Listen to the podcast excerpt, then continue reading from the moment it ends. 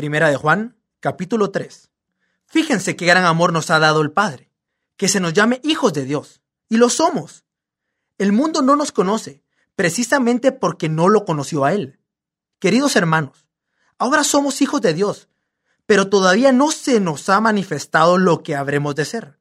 Sabemos, sin embargo, que cuando Cristo venga, seremos semejantes a Él, porque lo veremos tal como Él es. Todo el que tiene esta esperanza en Cristo se purifica a sí mismo, así como Él es puro. Todo el que comete pecado quebranta la ley. De hecho, el pecado es transgresión de la ley. Pero ustedes saben que Jesucristo se manifestó para quitar nuestros pecados. Y Él no tiene pecado. Todo el que permanece en Él no practica el pecado. Todo el que practica el pecado no lo ha visto ni lo ha conocido. Queridos hijos, que nadie los engañe. El que practica la justicia es justo, así como Él es justo. El que practica el pecado es del diablo, porque el diablo ha estado pecando desde el principio. El Hijo de Dios fue enviado precisamente para destruir las obras del diablo. Ninguno que haya nacido de Dios practica el pecado, porque la semilla de Dios permanece en él. No puede practicar el pecado, porque ha nacido de Dios. Así distinguimos entre los hijos de Dios y los hijos del diablo. El que no practica la justicia no es hijo de Dios, ni tampoco lo es el que no ama a su hermano.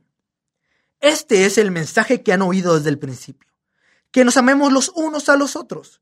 No seamos como Caín, que, por ser del maligno, asesinó a su hermano. ¿Y por qué lo hizo? Porque sus propias obras eran malas y las de su hermano justas. Hermanos, no se extrañen si el mundo los odia. Nosotros sabemos que hemos pasado de la muerte a la vida porque amamos a nuestros hermanos. El que no ama permanece en la muerte. Todo el que odia a su hermano es un asesino. Y ustedes saben que en ningún asesino permanece la vida eterna. En esto conocemos lo que es el amor, en que Jesucristo entregó su vida por nosotros. Así también nosotros debemos entregar la vida por nuestros hermanos. Si alguien que posee bienes materiales ve que su hermano está pasando necesidad y no tiene compasión de él, ¿cómo se puede decir que el amor de Dios habita en él?